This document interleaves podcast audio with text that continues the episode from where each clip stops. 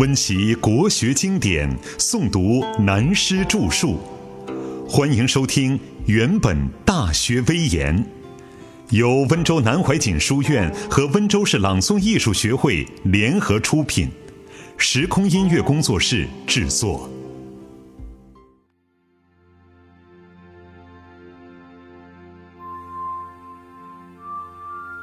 三十九，周氏治国齐家的故事。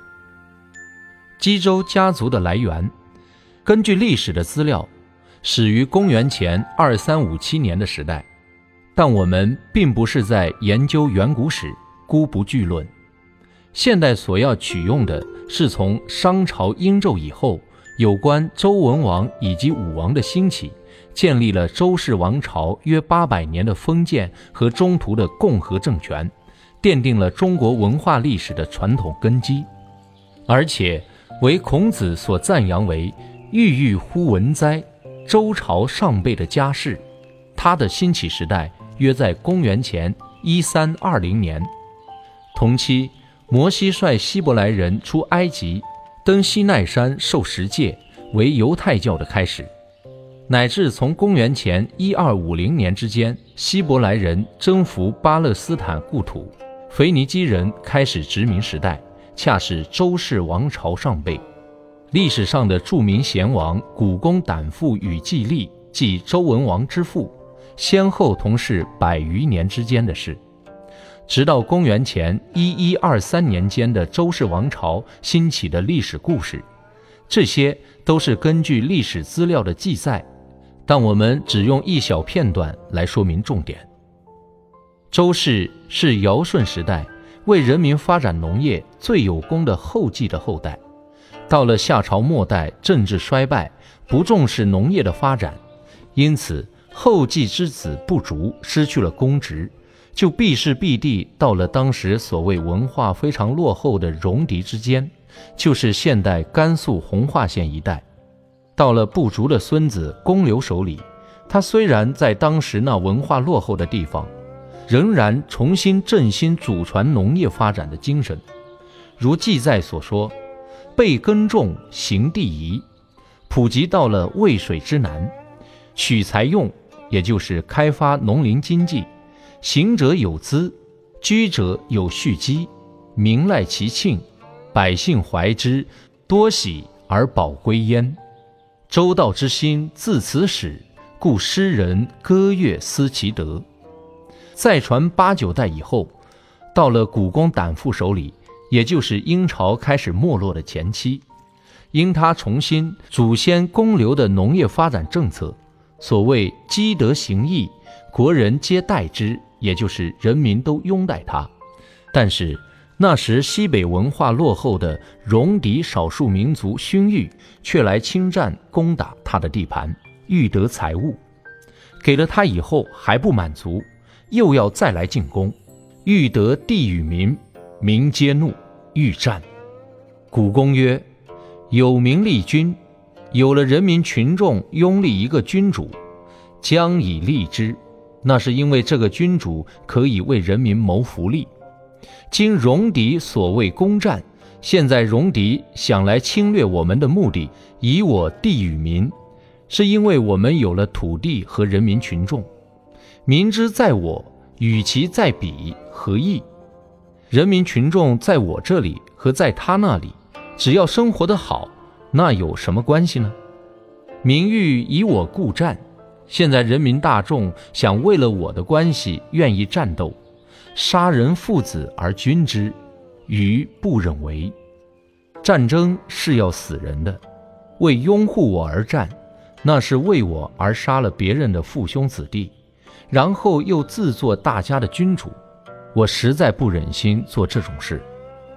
因此，古公胆父就悄悄地与近亲私属一群人，学他的远祖不足一样，避地去了现代的陕西，重新定居在梁山西南的岐山之下。但被原来所有的人民群众知道了，大家就扶老携幼，离开戎狄而追到岐山来，照旧跟着他。而且附近的邻国也久仰古公的仁义贤明，都来归附于他。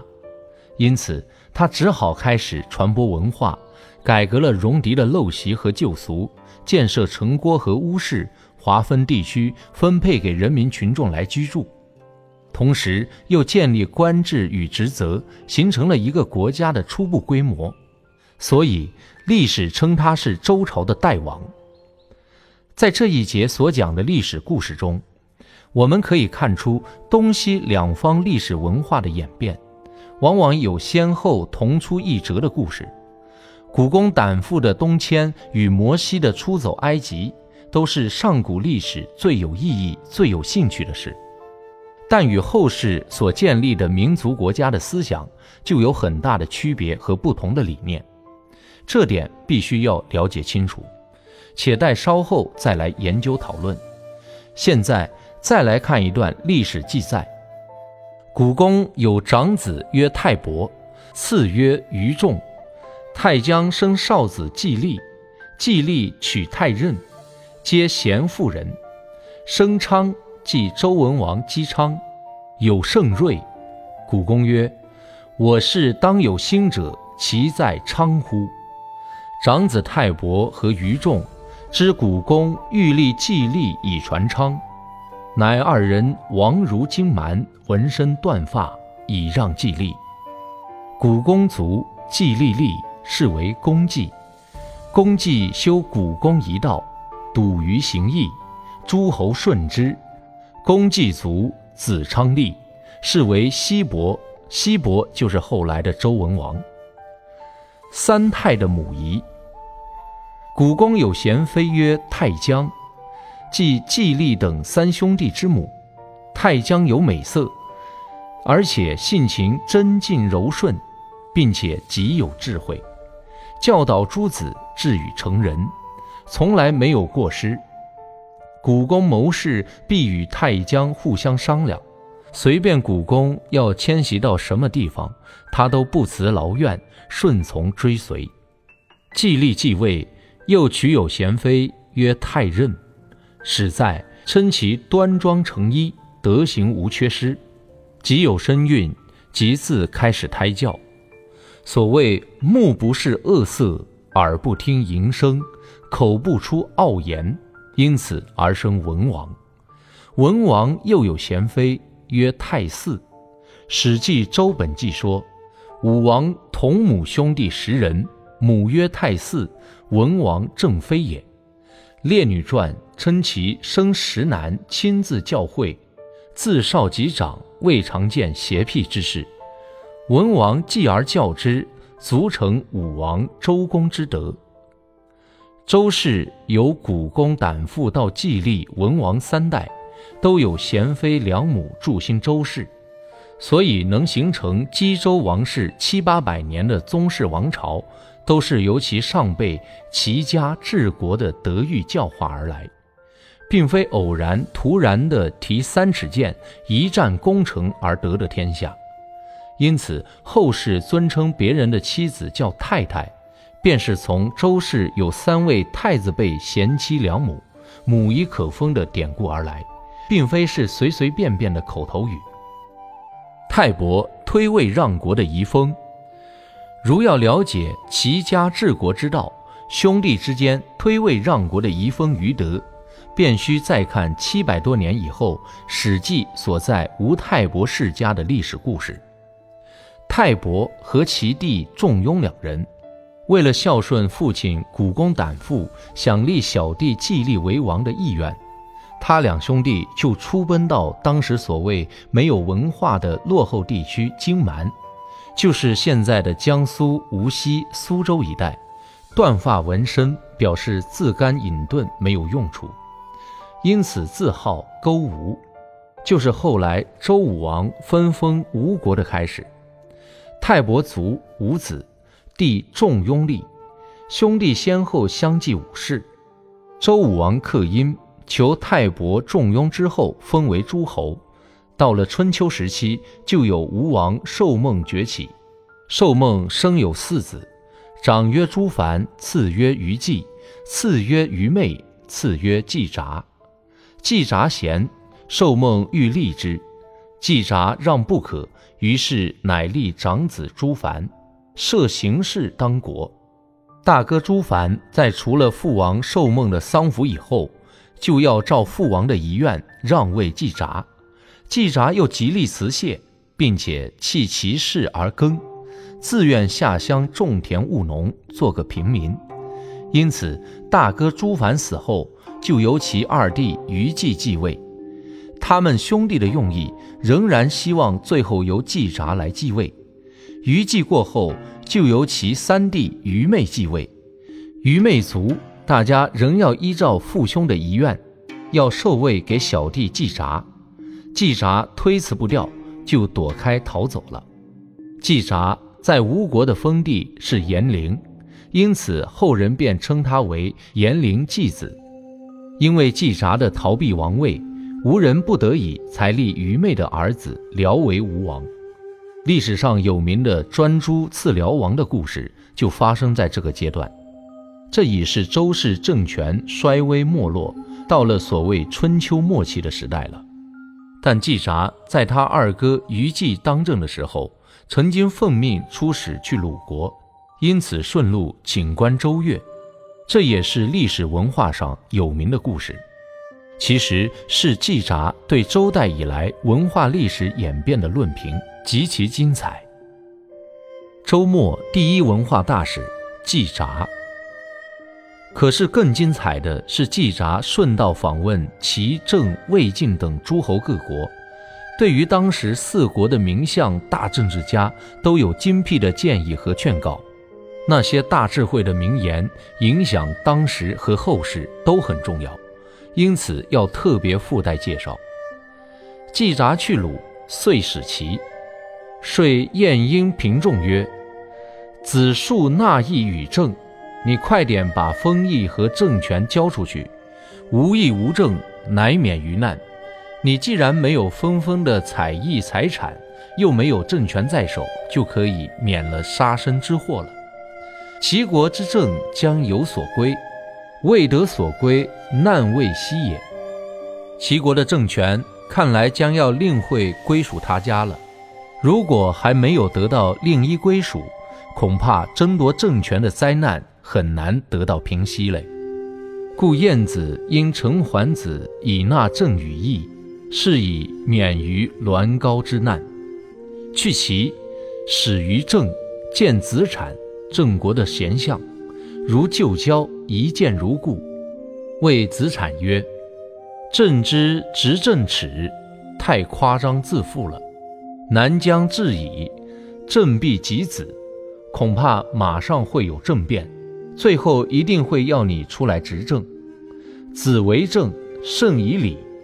你如当政，应该谨慎小心，注重文化道德的教化，不然郑国将败。”如果不这样做，郑国恐怕就会垮。子产听了季子的忠告，果然成为当时郑国救亡图存的贤相。去郑侍卫，说渠苑，使狗，使鱼，公子金，公叔发，公子昭曰：“未多君子，未有患也。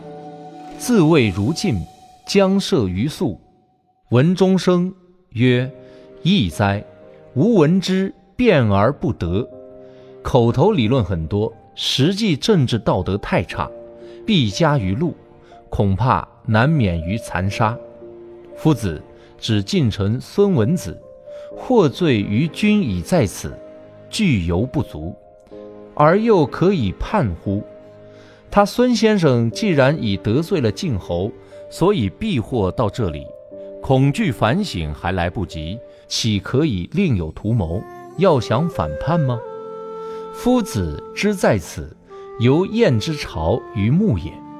君在病而可以悦乎？他孙先生避难到这里，好像燕子筑巢在布幔上，是很危险脆弱的。况且晋军兴亡，还未出殡，怎么可以敲钟打鼓来作乐呢？遂去之。因此，季子就不去晋国了。文子闻之，终身不听琴瑟。孙文子从旁人那里听到季札对自己的评语，在他的后半生就始终不听音乐，表示惭愧和忏悔。释晋说赵文子、韩宣子、魏献子曰：“晋国其卒于三家乎？”后来果如其言，韩、魏、赵三家分晋，将去。魏书相曰：“吾子免之，你要特别小心啊！君晋侯耻太昏庸自负。”而多良大夫皆富，正将在三家，而且这许多的当权大臣都很富有实力，很快晋国的政权就要归到三家的手里了。伍子直必思自免于难，你老兄是个忠直的人，必须预先做好准备，不要在这场政变灾难中做无谓的牺牲了。不但如此，季子在出使回吴的途中。在经过徐国，还做了一件挂件徐君墓树的千古佳话。《史记》季札之初使，北过徐君，徐君好季札见，口服敢言。季札心知之，未使上国，未献。还至徐，徐君已死，于是乃解其宝剑，既知徐君总数而去。从者曰：“徐君已死。”善谁与乎？季子曰：“不然，使无心以许之，岂以死辈无心哉？”这就是季札的高尚情操，不因为朋友的死生变故而自负初衷的心愿，对朋友的心知而不负心，更何况是对君臣父子兄弟之间，人生学问修养到此境界。算不算得上是一个真善美的完人呢？